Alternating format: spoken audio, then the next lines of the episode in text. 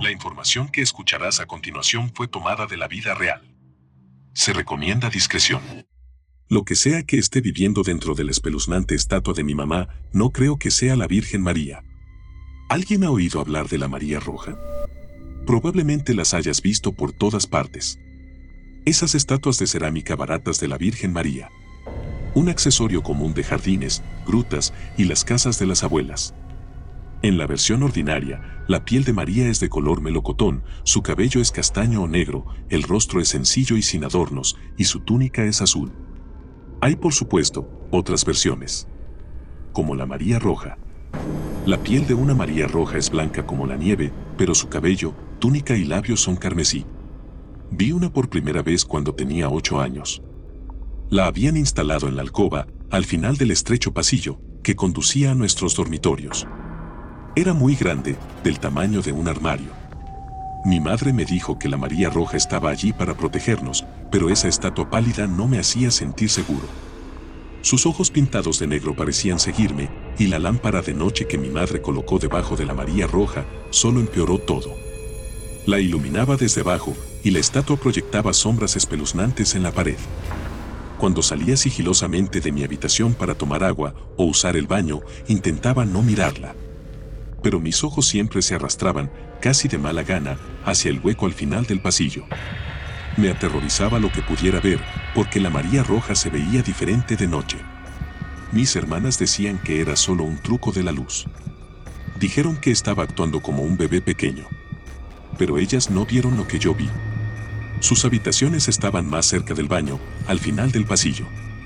No vieron la forma en que la mandíbula de María Roja pareció extenderse, transformando su boca en un pozo negro que gritaba. No vieron la sombra retorcida que se alzaba sobre la inocua estatua de cerámica al final del pasillo. Mirando por la esquina de la puerta de mi habitación, no pude evitar preguntarme. ¿Y si esos dedos anormalmente largos fueran causados por algo más que el brillo de la luz nocturna? ¿Qué pasa si miro por el pasillo una noche y descubro que la alcoba está vacía? me daría la vuelta y vería a la verdadera María Roja. Una mujer con una túnica monstruosa, demasiado alta para mi diminuta habitación, mirándome con una estridente sonrisa carmesí. Mi madre me aseguró que estos eran solo temores infantiles. A mi edad, explicó, era normal tener miedo de las estatuas, los títeres y otros habitantes del valle. Era solo una estatua, no podía hacerme daño. Hice lo mejor que pude para creerle hasta que la María Roja comenzó a moverse después del anochecer. Algunas noches me despertaba con un fuerte sonido de deslizamiento como cerámica raspando los azulejos del pasillo. Cada vez que reunía el coraje de asomarme al corredor, la María Roja desaparecía. Una vez la encontré en el baño junto al grifo. Otra mañana, casi me caigo de espaldas cuando apareció dentro de mi cesto de ropa sucia. Unas semanas antes de mi noveno cumpleaños, me desperté con la innegable sensación de que había una presencia en mi habitación. Podía sentirla. Como un animal acosado, moví lentamente la cabeza de un lado a otro, comprobando mi entorno. Allí estaba mi escritorio desorganizado. El armario entreabierto. La televisión sin luz. Con cautela bajé mis pies descalzos al piso y sentí unos dedos fríos de cerámica rozar los míos. Grité lo suficientemente fuerte como para despertar a la mitad del edificio. Mi madre irrumpió en la habitación y encendió las luces, revelando mis dos hermanas, riendo como locas debajo de mi cama. La María Roja se quedó sin vida donde la habían dejado, justo al lado de mi pie. Mi madre hizo que los tres lleváramos juntos la María Roja a su alcoba. Recuerdo pensar que pesaba mucho más de lo que debería. A la mañana siguiente, mi hermana menor, Esmeralda, se despertó con fiebre y los juegos con la Virgen Roja se detuvieron. Fuimos a un médico tras otro, pero los especialistas no sabían por qué mi hermana menor dormía tanto o por qué se había debilitado tanto. La habitación de Esmeralda adquirió un olor dulce a podrido y mi hermana mayor, Verónica, se mudó conmigo. Cuanto más fallaba la medicina tradicional en ayudar a mi hermana menor, más recurría mi madre a su fe en busca de respuestas. De repente, la María Roja era más importante que nunca.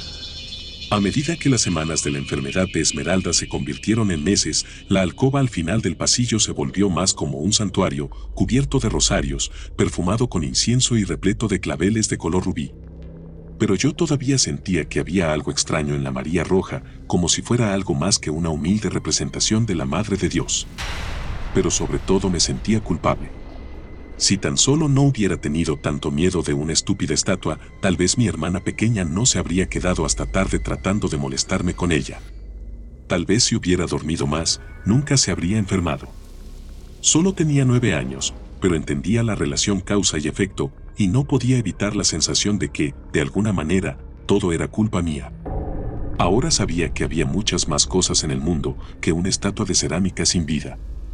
Cosas como enfermedades inexplicables, cobradores de deudas de hospitales o la nota rosa que mi madre recibió de su trabajo de conserje. Me hice cargo de la mayor parte de la cocina y la limpieza, y Verónica abandonó la escuela para trabajar ilegalmente en un restaurante. Esmeralda solo se despertaba para comer una pequeña cantidad de comida, usar el baño y luego volver a la cama. Después de meses de pruebas inconclusas, mi madre ya no creía que nada más que la fe pudiera salvar a su hija. Tanto le sucedió al resto de nuestra familia ese otoño que no me atreví a decirle a nadie lo que me estaba pasando. Ante el desempleo de mi madre, el agotamiento de Verónica o la enfermedad de Esmeralda, ¿qué derecho tenía a quejarme de unas cuantas pesadillas? Cada noche, una sombra pasaba frente a mi dormitorio. Revoloteaba por un momento frente a mi puerta, bloqueando el débil resplandor de la luz de la noche, y luego se deslizaba silenciosamente como el humo. En esos momentos apretaba mis sábanas hasta que los nudillos se ponían blancos, rezando para que Verónica se despertara, para no tener que enfrentar el horror solo. Pero nunca lo hizo. En cambio, escuchaba el gemido de los resortes de la cama de Esmeralda, como si algo pesado se deslizase sobre su colchón. Fuera lo que fuese, era responsable de la enfermedad de mi hermana.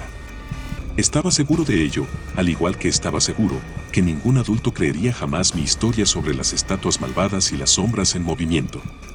Acostado en la cama, con solo una delgada puerta de madera entre la sombra y yo, me obligué a ponerme de pie, y cuando logré vencer el terror que sentía, supe que podía enfrentar lo que sea que me esperara en el pasillo. Agarré una linterna en una mano, un rosario y una navaja de tamaño infantil en la otra. La sombra podía moverse rápidamente, pero yo también. Asomé la cabeza por el pasillo, justo a tiempo para ver cómo una cosa negra sin forma entraba en la habitación de Esmeralda.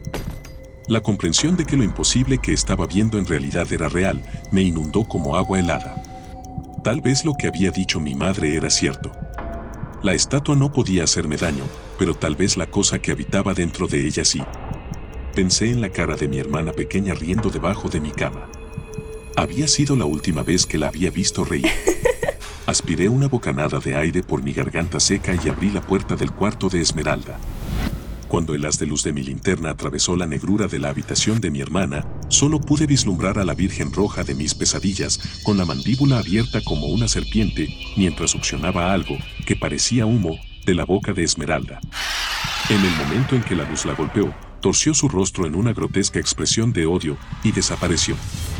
Un grito rompió el silencio de la noche. El grito era de Esmeralda y parecía que nunca se detendría. Incluso en los brazos de mi madre, mi hermana pequeña siguió chillando hasta que solo un silbido salía de sus pulmones en carne viva. Y así duró hasta que se derrumbó de nuevo en el sueño, pálida y exhausta. Mi madre me golpeó por primera vez esa noche, tan fuerte que la linterna se me escapó de las manos. No entendía la condición en la que estaba mi hermana. ¿Cómo podría siquiera pensar en arriesgar su salud con un absurdo juego nocturno? Cuando mi madre finalmente dejó de sacudirme, estaba viendo estrellas. Me abrazó, lloró y luego me arrastró de vuelta a la cama sin decir una palabra. Tenía una entrevista de trabajo al día siguiente en la mañana. Mientras recogía las baterías rotas de la linterna y salía de puntillas de la habitación de mi hermana, hubiera jurado que la sonrisa de la María Roja era más amplia y carmesí que de costumbre. Tenía que encontrar otra manera. Las tareas adicionales que recibí como castigo por perturbar el descanso de Esmeralda proporcionaron la excusa perfecta. Simplemente derribaría esa odiosa estatua con la escoba. Podría decir que fue un accidente y cualquier castigo adicional que reciba por eso valdría la pena. La María Roja, sin embargo, no se rompió. Ni siquiera cuando la golpeé con mi bate de béisbol de aluminio una y otra vez. En lugar de romper la cerámica, escuché un susurro de risa. Cuando parpadeé, tuve una visión horrible de lo que me sucedería esa noche, cuando la María Roja disfrutaría de una dulce y lenta venganza. Bajé las escaleras hacia la sala de estar. Me sentí vacío, sin saber qué hacer conmigo mismo. Nunca había visto la muerte de cerca, ni siquiera había pensado en ella, y ciertamente nada tan visceral como las imágenes sangrientas que acababan de pasar por mi mente. No quería morir. No quería cerrar los ojos y despertarme en un lugar tan oscuro y vacío como el interior de una estatua de cerámica. Sin embargo, si de alguna manera no liberaba a mi familia de la Virgen Roja antes del anochecer, no tenía ninguna duda de que estaría muerto antes del amanecer. Ya podía imaginarlo, yo, con nueve años, acurrucado en el brillo azul de la televisión, con mi linterna parpadeante, viendo esa figura negra entrar en mi habitación. Lo que sea que me hiciera lo haría parecer un accidente, estaba seguro, y la cosa dentro de la María Roja continuaría drenando a Esmeralda. Tuve que actuar rápido. Verónica volvería a casa del trabajo en unas pocas horas, y mi madre podría regresar de su búsqueda de trabajo en cualquier momento. Metí la María Roja en una bolsa de basura. Sus furiosos susurros resonaron en mis oídos, y en cualquier momento esperaba que zarcillos de sombra salieran del delgado plástico y se deslizaran por mi garganta. Hice lo mejor que pude para mantener la estatua cubierta bajo una luz brillante mientras hurgaba en mi armario. Debajo de animales de peluche con bolas de naftalina y cajas de cartón con recuerdos de fútbol, finalmente encontré lo que buscaba. El carro rojo en el que Verónica me paseaba cuando era un niño pequeño. Armado con un cartel de gratis dibujado a mano, llevé la María Roja a la esquina de la calle más mala que conocía.